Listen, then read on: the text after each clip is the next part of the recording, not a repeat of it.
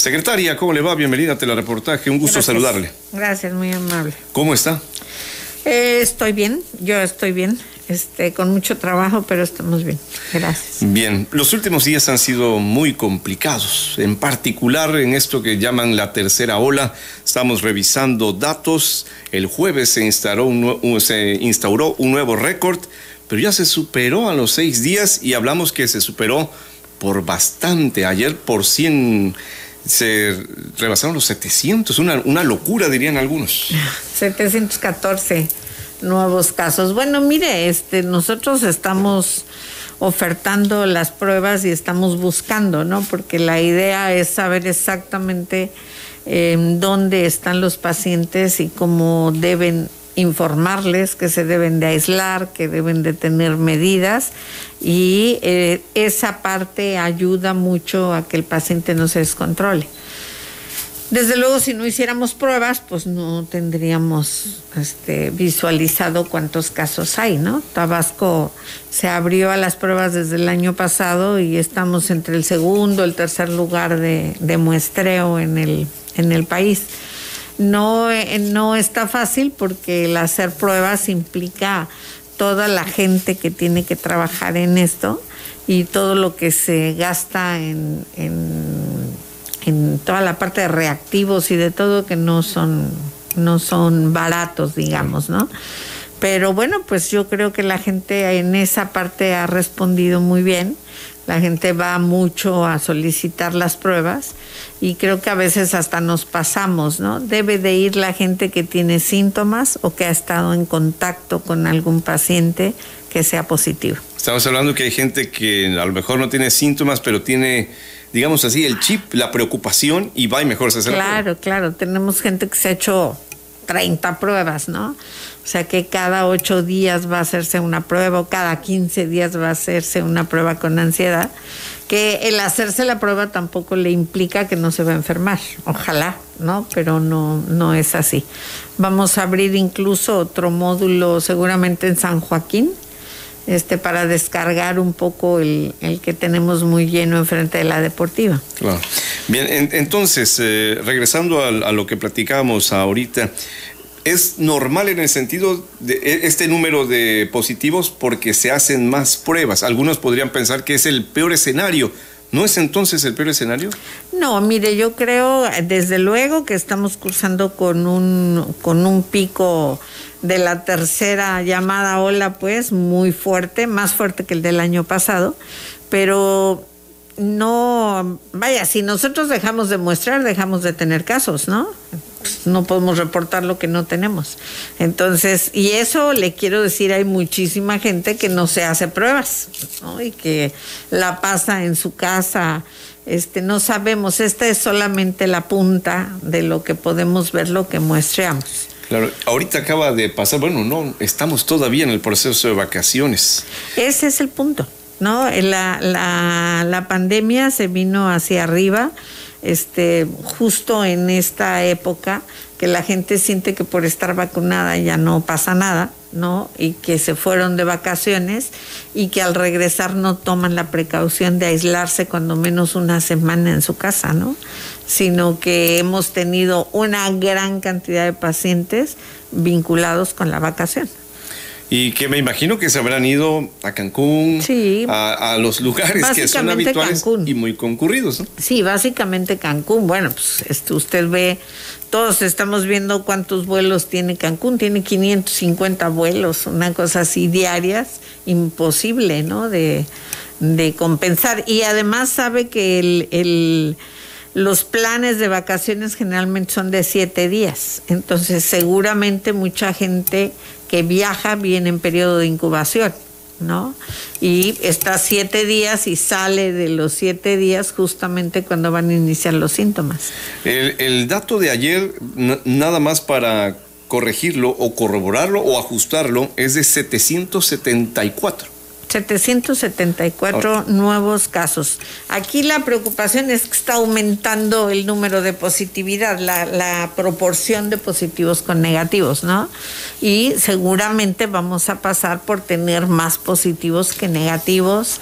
Este va a seguir creciendo. Las predicciones son que vamos a crecer hasta el 15 de agosto. A lo mejor ahí nos vamos a estabilizar y más o menos a mediados de, septiembre empezará a disminuir el, punto, ¿no? A mediados de septiembre. Usted sabe que nosotros hemos tenido diferentes etapas.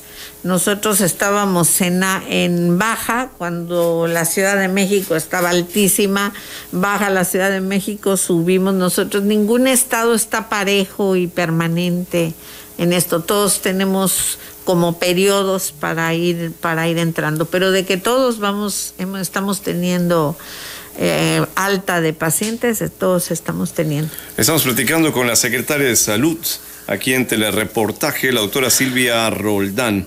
Bueno, con todo este asunto de los semáforos, los ajustes que se hicieron, que se planearon y se ejecutaron desde el gobierno federal y con todo y que está la salvedad de los gobiernos estatales, ¿tiene caso seguir hablando de semáforos, doctora? Mire, yo creo que dentro de poco no va a tener caso.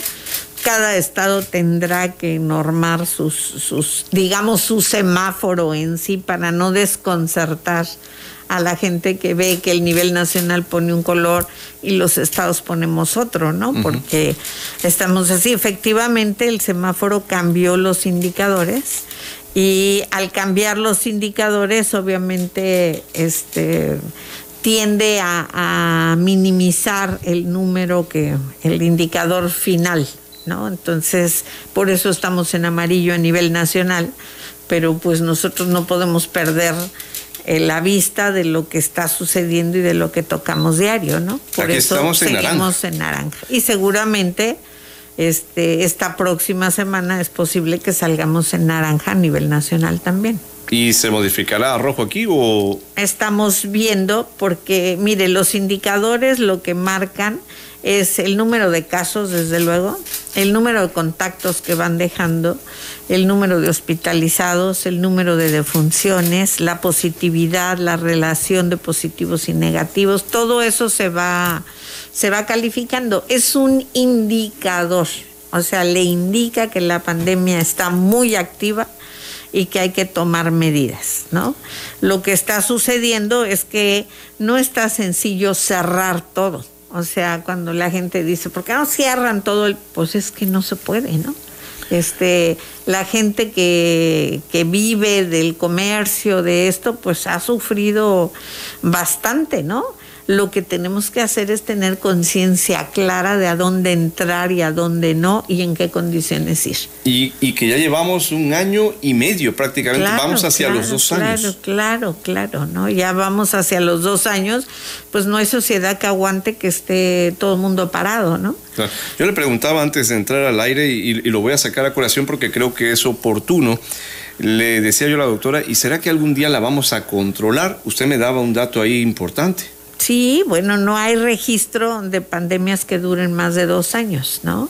Seguramente se va a estabilizar y no se va a ir, siempre va a estar como la influenza, como esto, pero seguramente se va a ir aminorando, ¿no? Podríamos ir pensando en el futuro como un en el esquema de vacunación ya la anti-COVID.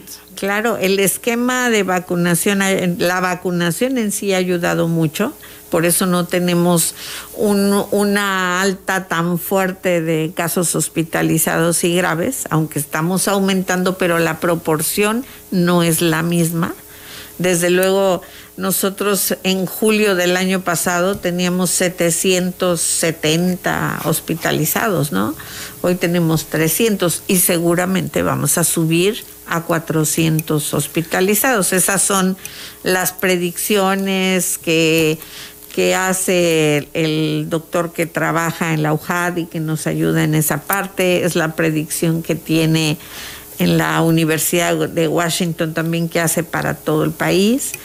Y bueno, pues este, obviamente la solución no está en que el gobierno cierre o abra, están todos nosotros. ¿no? Está en evitar moverse, en evitar lo menos posible en este momento. Lo menos posible. Oiga, me decía, hospitalizados sí, pero no graves no graves, no tan graves como el, año pasado. Desde luego, hoy, ayer tuvimos, creo que en todo el sector salud, teníamos 60 intubados, ¿no? Estamos preparados. Ayer hicimos, bueno, todos nos reunimos dos veces a la semana ahorita con el sector salud y estamos todos preparados por si aumenta. Es decir, sabemos hacia dónde se va se van a abrir más camas, tenemos ventiladores, tenemos medicamentos, los estamos blindando, sobre todo los medicamentos que requiere un paciente grave, los relajantes musculares, los anestésicos, en fin, que le quiero decir que el año pasado tuvimos una crisis porque estaban agotados. Entonces, bueno, estamos, no estamos... Eh, el año pasado había mucha tensión porque estábamos en plena reconversión y reconversión del, asunto. Nadie conocía cómo era este, este punto en, la parte más alta, ¿no? Hoy eh, los médicos, los equipos de los hospitales están mucho más maduros para el manejo de pacientes. Nosotros no empezábamos ya a hacer los planes para desconversión, digamos, ¿no? Y finalmente dejamos todo como estaba. Lo único que se desconvirtió básicamente fue el Maximiliano Dorantes, pero está puesto por si se requiriera. Claro. Ahorita, ¿qué funciona? Juan Gram como hospital COVID. Sí, y una parte del Rovirosa, el ICET, desde luego, y tiene un temporal, el IMSS, y tiene un temporal, el ISTE, este, mm, el, el ISTE, el ICET, el, el IMSS y nosotros, desde luego, ¿no? Tenosique y Comalcalco. O sea, solo el Maximiliano Durantes me decía Solo el Maximiliano Durantes, así es. Bueno, y la capacidad ahí, ya para ir a una pausa y seguir platicando, si estuvimos 700 en el pico y ahorita estamos en 400, ¿Hasta dónde podría llegar? ¿700? A lo mejor un poquito más en un caso. Nosotros pensamos que entre 400 y 450 hospitalizados vamos a tener, ¿no? Este, todo depende de lo que ayude la gente y también depende mucho de la vacunación. Fíjese, en la vacunación nosotros iniciamos en marzo con los mayores de 60 años. Y todavía ayer pusimos 300 dosis de mayores de 60 años. ¿no? Quedan quizás los que no estaban convencidos. Sí, pero hay, hay semanas que, hay días pues fuertes que tenemos hasta 2.000 mayores de 60 años rezagados y de 50, 59 y de 40, 49. La pandemia se ha desplazado hacia los más jóvenes. Hoy en los hospitales tenemos gente de 30 años, ¿no? Hospitalizada. Y hemos tenido defunciones de gente joven.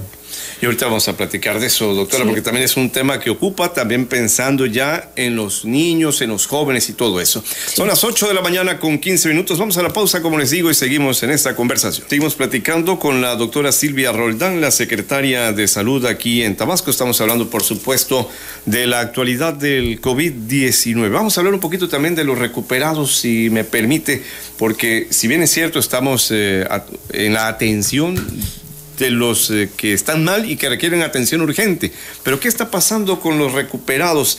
Este, como que de repente ahí se nos, eh, se nos va, se nos olvida.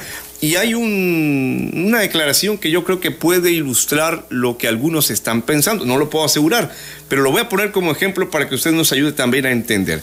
Es el caso del diputado Gerardo Fernández Noroña.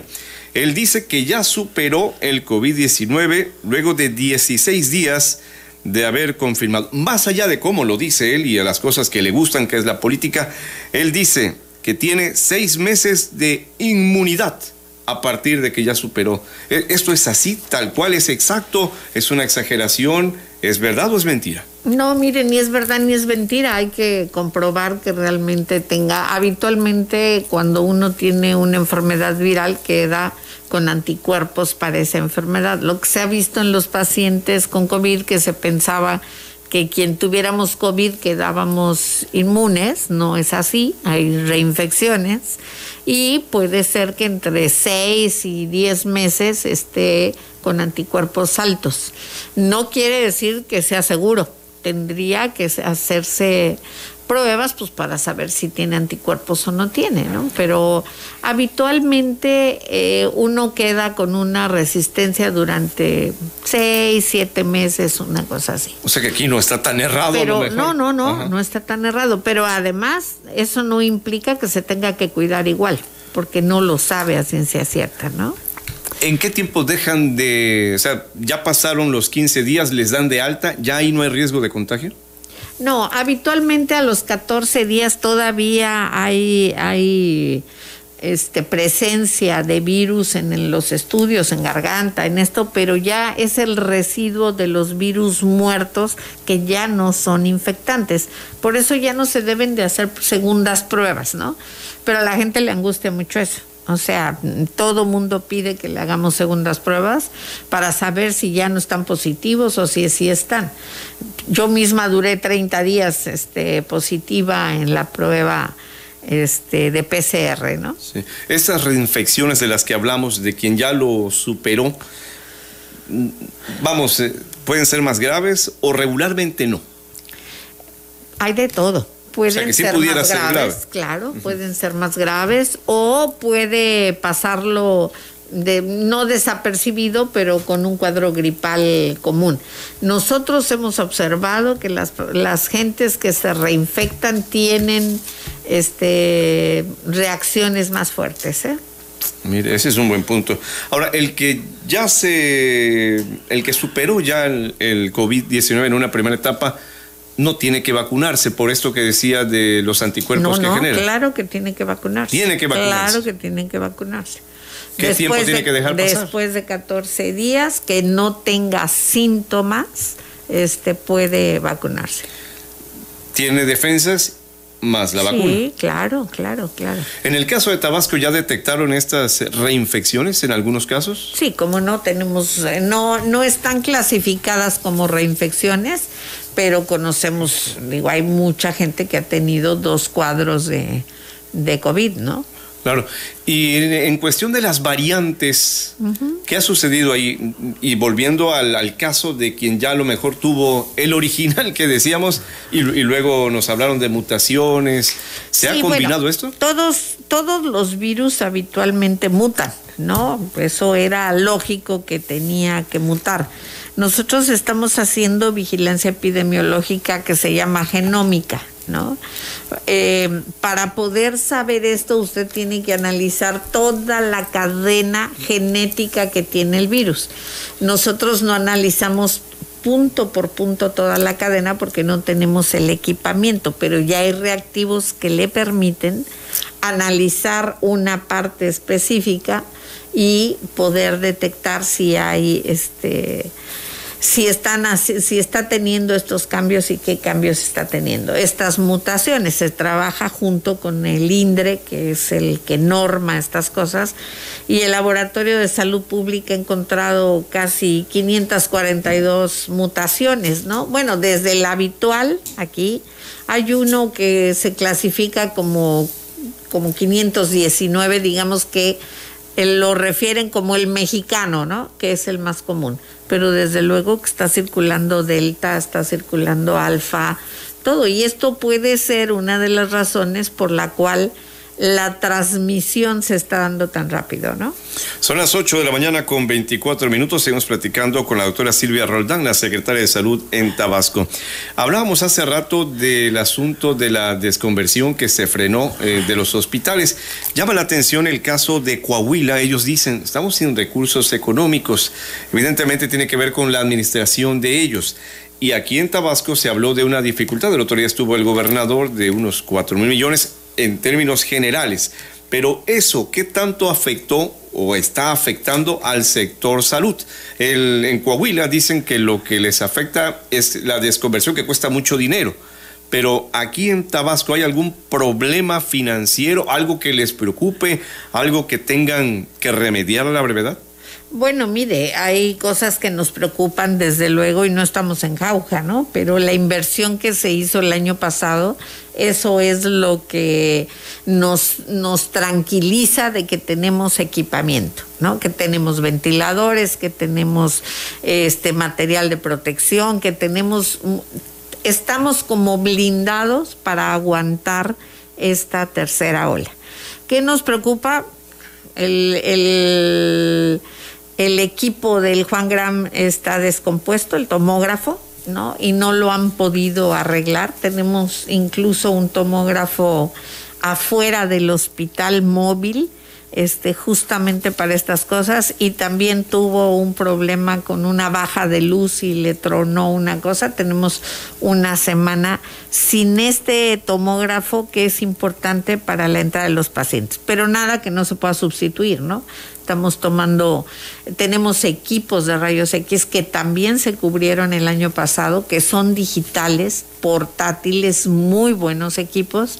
Y entonces, bueno, lo estamos cubriendo con eso. Es mucho mejor una tomografía, sí, pero si no hay, pues tenemos los equipos Para ver los pulmones, que habitualmente en todas partes se hace con equipo rayos X. El protocolo del, del Juan Grama aquí, del Rovirosa, es entrar con una tomografía y con marcadores inflamatorios. Eso no lo teníamos tan claro el año pasado. Hoy lo tenemos claro. Si los marcadores inflamatorios se están modificando, usted sabe en qué momento les debe de dar medicamento a los pacientes, ¿no? Okay. Este ahorita lo que estamos teniendo mucho es el manejo de pacientes fuera de los hospitales con corticoides, con, eh, con un montón de medicamentos que les están metiendo en farmacias, en todo, que no debería de ser. El paciente que necesita un tanque de oxígeno en su casa debe de estar en el hospital. Recordemos eh, rapidito un poquito el protocolo. El que ya se hizo la prueba, Sí. Y salió positivo, se va a su casa. Se va a su casa y debe de tener un oxímetro, que si lo pide en la secretaría, en la secretaría a casi todos los pacientes se les da un oxímetro. Este, y si no se consigue muy fácil. Hoy todo el mundo en su casa ya tiene oxímetros, ¿no? Se volvieron como famosos a partir de Claro. esto. Este, se debe de vigilar debe de vigilar si tiene fiebre, si tiene tos, este, si tiene algún malestar, pero sobre todo el punto clave es que le falta el aire. Claro. Ahora, ahí debió haberlo visto ya un médico. ¿O no necesariamente? No, a menos de que si tenga tres días seguidos con tos y con fiebre alta y que esté sintiendo cansancio. Es cuando debe de acudir al hospital, decir que tiene estas manifestaciones y en el hospital le van a hacer o una placa o una tomografía y le van a hacer sus marcadores inflamatorios para saber cómo está. Si está dentro de los límites, se va a ir a su casa, vigilado. Aunque él se va, No. va- va a sentir muy mal, pero es parte del... No precisamente que se vaya a sentir muy mal, pero se va a ir a su casa y va a estar vigilado y le van a estar llamando o la brigada va a llegar a la casa a verlo. Si es el otro caso un poco más grave, se queda hospitalizado. Claro, se queda hospitalizado. Ahorita nosotros tenemos 45 pacientes en la burbuja del parque, que es la hospitalización temprana. Son pacientes que no que no requieren estar en un hospital para pacientes graves, ¿sí? Pero que tampoco deben de estar en su casa. Claro, hay que vigilarlos más de claro, cerca. claro. Eh, doctora, y pregunto, porque pienso en ello, ¿y los equipos cuándo recibirán mantenimiento? No, Ah, bueno, han parado estamos, en un año y estamos medio. en eso, ¿no? Este, el equipo se paró y este, tenemos dos semanas en este asunto. Tenemos otro tomógrafo en el Juan Gram, pero es el tomógrafo que se utiliza para los pacientes con cáncer y no lo, no lo podemos mezclar. El Rovirosa tiene tomógrafo, tenemos tomógrafo de la UNEM que está al lado del Hospital de la Mujer y del Niño, pues, ¿no? Pero el tomógrafo que estamos utilizando básicamente para COVID, los dos están parados. Eso es, es eso, eh, hay uno de ellos que lo que requiere es cambio. Sí, ya eh, se descompone, lo vuelven a echar a andar, se está invirtiendo más en composturas que en comprar un tomógrafo nuevo. ¿Y eso qué? ¿Tendrá que licitarse a la brevedad? Este, no sé, estamos viendo, este, porque no está facilito, pues, ¿no? Entonces vamos a verlo, pero no es algo que pare el servicio. Claro. ¿Me explico? Ahora, hay otra cuestión. Ayer decía el senador Fósil, y yo insisto, más allá del. Yo aquí no me meto en la política, pero sí me meto al comentario que él hace, porque también el gobernador había, había dicho, y usted coincide en que las pruebas por los reactivos y todo esto es caro y creo que también en dólares se compra, ¿no? Sí, claro. Ahora, él decía, el senador, que ya no gasten en pruebas, dice, que mejor gasten en vacunas, pero hasta donde yo me quedé, no se había liberado esto de la venta de vacunas, o, ya cambió. No, no, para nada. El Estado no está comprando, ningún Estado está comprando vacunas porque no tiene el acceso. ¿No? Eso sigue igual. Este, eso sigue igual, dependemos de la vacuna que entre al país y cómo la distribuyan. Este, cada semana estamos ahorita recibiendo vacuna, cada semana y seguimos, seguimos vacunando. Estamos esperando lo fuerte que es de 18 en adelante, que seguramente la semana entrante eh, llegará, ¿no? Claro, ¿qué pasó con la vacuna mexicana? ¿Le han informado algo del ámbito federal? No, nada. Pues eh, es que una vacuna lleva mucho tiempo de estudio, pues, ¿no? Mucho tiempo de estudio. Entonces hay que esperar. Bueno, vamos a hacer otra pausa. Faltan ya 29 minutos para las 9 de la mañana. Seguimos en esta conversación con la doctora Silvia Roldán. Bueno, López Gatel, el subsecretario de Salud, ha hablado de esto de la tercera ola. Yo ahí tengo también una impresión, lo digo rapidito, como que no querían hablar de la tercera ola. Al final pues se terminó viendo que hicieron una tercera ola por los registros. ¿no? Bueno, pero cierro el paréntesis. Dice el subsecretario que esta pandemia no es de adolescentes y niños ahora por lo que está sucediendo. Ya sabemos que los vacunados tienen protecciones, etcétera, etcétera. ¿Usted coincide con López Gatel, doctora? Mire, no es de adolescentes y niños, es de, de jóvenes de 30 años en adelante los que están teniendo mayor número de infecciones y creciendo en ese grupo de edad. ¿no? Se puede seguir desplazando, desde luego que sí. Parecería lógico que va a suceder así. Puede ser que suceda así teniendo en cuenta que de todos los casos que hemos tenido en Tabasco, tenemos 5 mil casos menores de, de 18 años, ¿no? sobre todo los casos que hemos tenido, que son 92 mil, pues. Entonces, obviamente el sistema inmunitario de los jóvenes y de los niños está mucho más reforzado. Este, han tenido menos casos porque posibilidades de contagiarse han tenido muchas, ¿no? Pues mientras tengamos pulmones, yo diría todos somos susceptibles. Todos somos susceptibles. Ahora, la pregunta, igual y le confieso, no es fácil porque hablar de los niños es, eh, tocamos un punto muy importante, ¿no?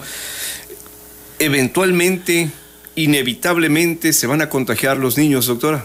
No, yo creo que no inevitablemente. Este, seguramente se va a correr la vacuna a 12 años en adelante, lo están valorando. Es cuestión de la cantidad de vacuna que se consiga, ¿no? Para poder vacunar a los niños de 12 en adelante.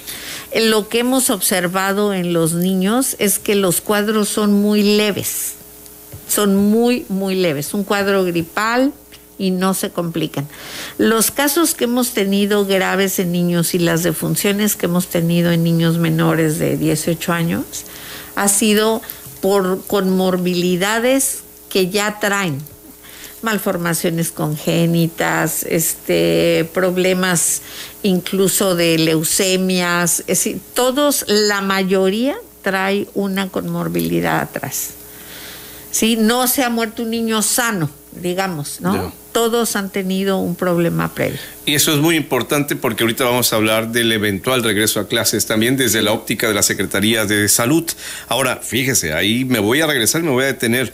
En el caso de Nuevo León, también yo diría, habría que ver la densidad poblacional también para poder tener certeza del porcentaje en el que hablamos, ¿no? Pero hablan ahí de el grupo menor a 10 años, el que más ha requerido hospitalización, menor de 10 años, le repito. Dice, hay seis niños, la nota que estoy leyendo de la agencia Excelsior, hay seis niños de 11 a 18 y de recién nacido a 10 años hay 13 niños internados. 13 de recién nacidos a 10 años y seis niños internados en este momento en Nuevo León de 11 a 18. Y hablan más 19 fallecimientos en este, en este grupo etario, le llaman, ¿no? Ajá. Sí, bueno, pues este, yo le insisto que la, la parte de los niños, nosotros no hemos tenido un porcentaje alto. No quiere decir que no sea importante cuidarlos, desde luego que sí, pero no hemos tenido cuadros graves de niños. Ahorita teníamos ayer un niño hospitalizado en el hospital del niño con un problema de parálisis cerebral y está bien, estuvo intubado, ya salió de la intubación, pero tenía una conmorbilidad asociada. Hemos tenido dos recién nacidos que la mamá era positiva y que pues tras este pasa por placenta, pues, ¿no? Por eso la insistencia ahorita de que todas las embarazadas se vacunen, todas las embarazadas. Donde menos reacciones adversas de ansiedad y de esto hemos tenido ha sido en las embarazadas. Es muy importante que todas estén vacunadas. Faltan 21 para las 9. Con esto que usted nos dice, con lo que se va estudiando, con lo que se va conociendo, entonces el regreso a clases, entendiéndolo en esta nueva normalidad, ¿se puede decir que será seguro? Mire, yo creo que el regreso a clases, eh, ¿cuánto tiempo pensamos que podemos tener a los niños sin ir a la escuela? Ya llevamos un año y medio. ¿No? No va a ser el regreso a clases en las zonas densas, en las zonas urbanas. Por ejemplo, nosotros los municipios que mayor número de casos nos da, pues es obvio que es donde hay más gente, en las zonas urbanas, en, en Villahermosa, en Cárdenas, en Macuspana, en, ¿qué le digo? La Chontalpa, parte de la Chontalpa, ¿no? Son los que permanentemente, la zona conurbada en Acajuca, como, como si fuese del centro, es donde más casos estamos teniendo. Esta semana hemos notado que ya el número de casos que hay en, en Villahermosa ya está siendo superada por el número total de casos que hay en todo el estado, pero hubo momentos que para nada, ¿no? El centro era el más, el más activo. Sigue estando muy activo.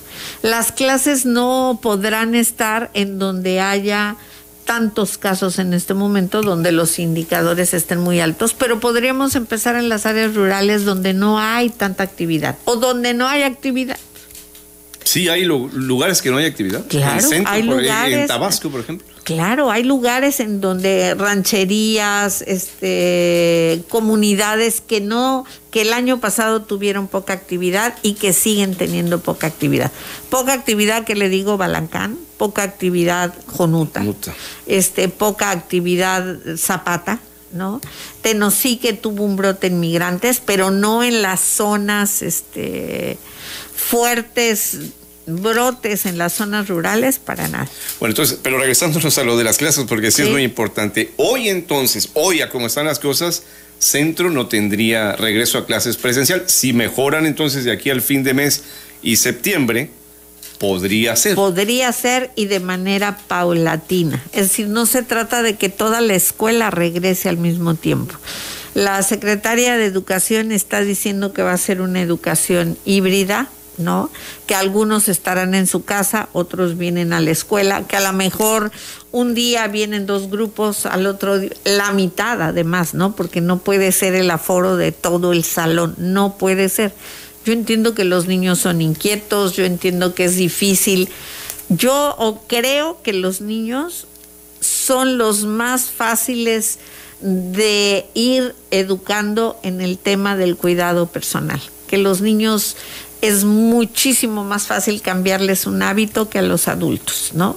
Usted ve a los países como Corea, todo el mundo trae cubrebocas, los niños, los adultos, los adolescentes están acostumbrados a eso y nosotros nos vamos a tener que acostumbrar.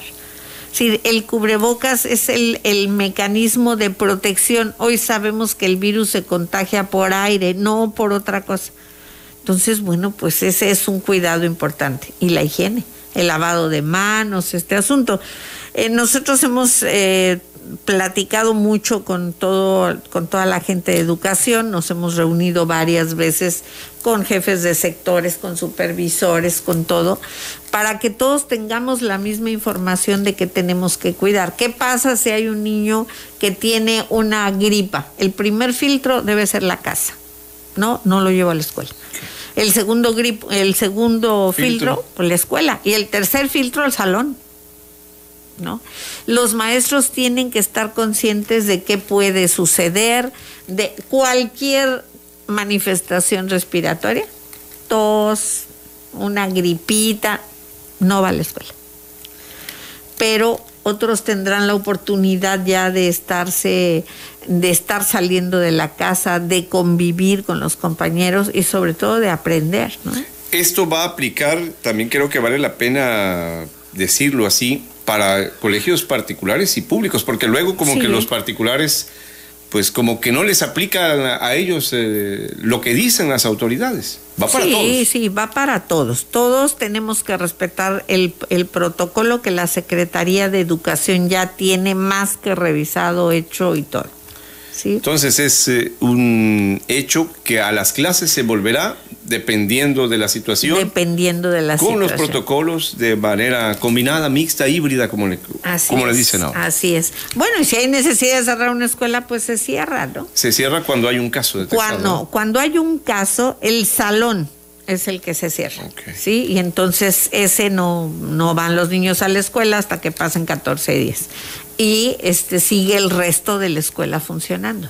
Hay gente que ha hablado, doctora, tiene inquietudes, también vamos a darles oportunidad a través de usted, ¿verdad? Para que despejen sus dudas después de la nueva pausa que ya nos alcanza. Faltan 16 para las 9. Antes de darle oportunidad también a la gente del auditorio a que se exprese y a que la doctora Roldán les despeje sus dudas, me quedó otra cuestión en, en el tintero, el, por el regreso a clases del que estábamos hablando. Hemos escuchado algunos maestros que están preocupados porque recibieron la vacuna Cancino, que es la, China, ¿no? Sí. Y, este, y hablan también de que ya pasó mucho tiempo desde que los inocularon, que ciertamente es de una dosis, unidosis esa, ellos cómo están, y me refiero a su protección, ya estudiaron su caso, también hay por ahí información de, de la sugerencia de una segunda dosis para ellos. Esto podría, algunos piensan, dar mayor certeza pensando en el regreso a clases. Bueno, mire, ahora en esta semana ha habido mucho mucha comunicación en función de la vacuna Cancino que le están recomendando a Cofepris este, ya que haga el análisis para saber si se van a poner segundas dosis. La vacuna Cancino, lo que está comprobado es que, que protege muy bien en seis meses, o sea, eso es lo que está escrito, y que tiene una buena cobertura. A lo mejor baja la cobertura, pero seis meses es un hecho que están protegidos. ¿Sí? Si se va a poner otra dosis, nosotros necesitamos esperar la línea, pues, porque nos tiene que llegar la vacuna para poner la segunda dosis. No creo que haya absolutamente ningún problema para hacerlo. Ya organizamos la Secretaría de Educación y nosotros la puesta en, en marcha de todos los maestros y bueno, se haría exactamente igual. Yo sé que eso les va a dar tranquilidad y seguridad porque el ruido que produce, lo que uno lee y todo esto, pues siempre deja con esta inquietud, ¿no? Pero habrá que esperar la autorización, eso es claro. Necesitamos la evidencia y ya, este, la autorización que nos digan que va a llegar la vacuna y que vamos a, hacerlo. Claro, bien, vamos entonces eh, con Miguel Torres Ortiz, eh, dice a la doctora Roldán que, bueno, él comenta que no engaña al pueblo que porque estamos en semáforo rojo. Él considera que es un capricho comenzar las clases, pero ya hemos estado hablando, creo, aquí con puntualidad al respecto, ¿no? Que es preferible que baje el número de contagiados para que puedan ir los niños a la escuela. Bueno, pues ya lo, ya lo platicamos, ¿no? No se trata de que vayan en el lugar donde más contagiados hay, desde luego.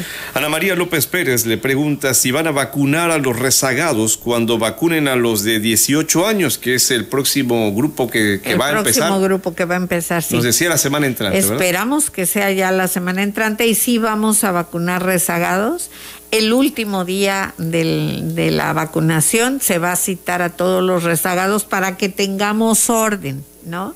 Porque finalmente a veces estamos vacunando un grupo de edad, nos llega un buen grupo, y le hablo de un buen grupo de dos mil gentes de rezagados, y cuando llega la gente para la edad que estamos vacunando, pues estamos temblando de que no nos alcance la vacuna. Entonces, vamos a vacunar al grupo al que está dirigido y al final de la, de la semana de vacunación, que habitualmente es una semana, vamos a citar a todo el rezagado. y ahí van todos. todos. Maestros, incluso porque me dice Ana María que pregunta por maestros, ahí también irían, ¿no? También. Bueno, y el grupo que sigue es 18 a 29, ¿es así? 18 a 29. Bien. A ver, este Alfredo Loranca pregunta a la doctora Roldán qué tan obligatorio, leo textual, es que en las tiendas y carnicerías pidan a los clientes que usen cubrebocas y que quienes laboran ahí también lo usen. Es obligatorio, es moral, es ético. Este, todos debemos de tener conciencia de hacerlo y el cliente le puede pedir al, al, al, que lo está atendiendo que tiene que usar cubrebocas. Y el que atiende también tiene el derecho de decirle al cliente que no puede entrar si no usa cubrebocas. Claro. Es una protección de todos con todos, pues. Eliseo Ramos Jiménez, elegido Melchoro Campos, segunda Macuspana, quiere que intervenga para que haya servicio médico permanente en la zona para las mujeres embarazadas y personas de la tercera edad que puedan llevar su control, que la casa de salud está en pésimas condiciones. Bueno, este es como al margen, se lo entrego aquí a la doctora. Gracias. Jorge Alberto Hernández Cornelio pregunta, ¿cuándo llegará la segunda dosis de vacuna Pfizer para personas de 50 a 59 años? No me dice de dónde. Este, fíjese, nosotros ya aplicamos segundas dosis de Pfizer pero lo checo si me deja su número. Claro que sí. A ver, ¿qué más? Eh, Irene Juárez Izquierdo dice que escuchó que mencionaba que no servía el tomógrafo ni el acelerador lineal para radiaciones. No, el acelerador lineal sí Ese está sí. funcionando. Bueno, dice, ah bueno, y aquí va el comentario, que por qué invierten en el parque de béisbol cuando eso no es prioridad. Bueno, es que eso también tiene que ver con un programa de otra secretaría, ¿no? Claro, que claro. es SEDATO. Claro. Bueno, a ver, este Mario del Carmen González pregunta a la doctora Roldán cuándo vacunarán a las personas de 18 años. Nos decía hace algún momento que esperan. Posiblemente la semana entrante esperan. Habrá anuncio oficial y sí, toda la cosa, Sí, ¿verdad? sí, por supuesto. Floricel Castellanos Escalante pregunta, doctora, si sabía y preveía que esto iba a pasar antes de las campañas políticas y que por qué no se hizo nada para evitar esto, que mucha gente se contagió por andar en las campañas, me dice. Pues mire, desde luego que eh, todo lo que implique que la gente se junte, en, ya sea una campaña política, ya sea una fiesta o sea una vacación, implica un riesgo.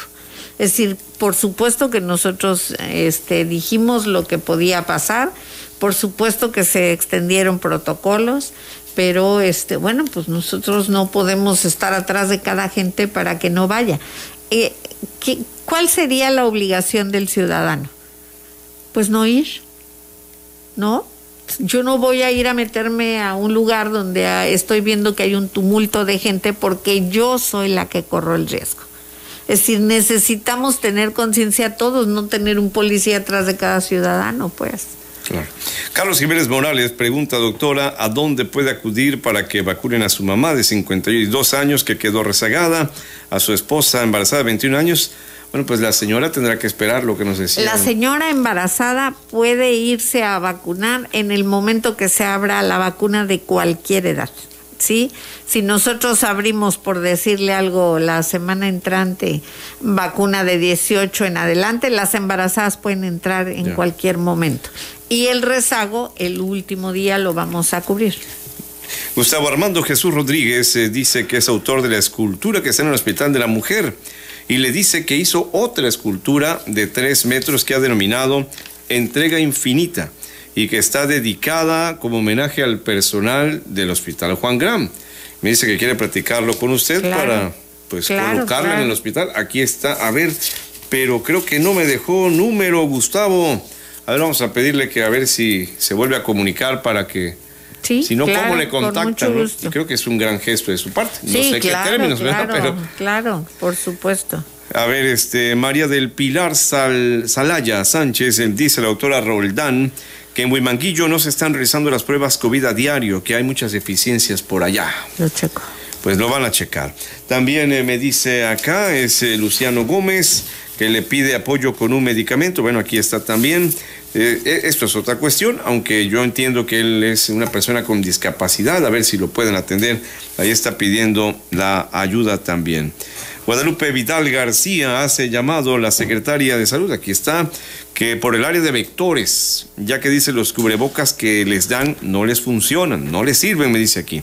Ellos tienen contacto con la gente, ¿Han tenido algún problema con los equipos? Este, no, la gente que está en campo tiene que usar cubrebocas sencillos, cubrebocas de capa, cubrebocas de tela, pero que me deje su número. Y lo Aquí hay un número, se lo, lo compro. Claro, se lo hago llegar, doctora. Juana Angélica Barrios Ricardo dice que no hay médicos en el sector salud de lo mientras la Cajuca. También es importante, aunque es otro asunto, aquí se lo entrego. Bueno, a ver, ¿qué más? Margarita López Almeida pregunta a la secretaria cuándo van a vacunar a los rezagados alérgicos. Bueno, ahí entran también, ¿no? Todos. Y a los medios de contraste, ah, bueno, que son alérgicos a los medios de contraste y diclofenaco inyectable. Este, la de diclofenaco no tiene ningún problema. la contraindicación de algunas de las vacunas sí está en relación a los medios de contraste. Ella tendría que preguntarle a su médico si se puede vacunar. Correcto.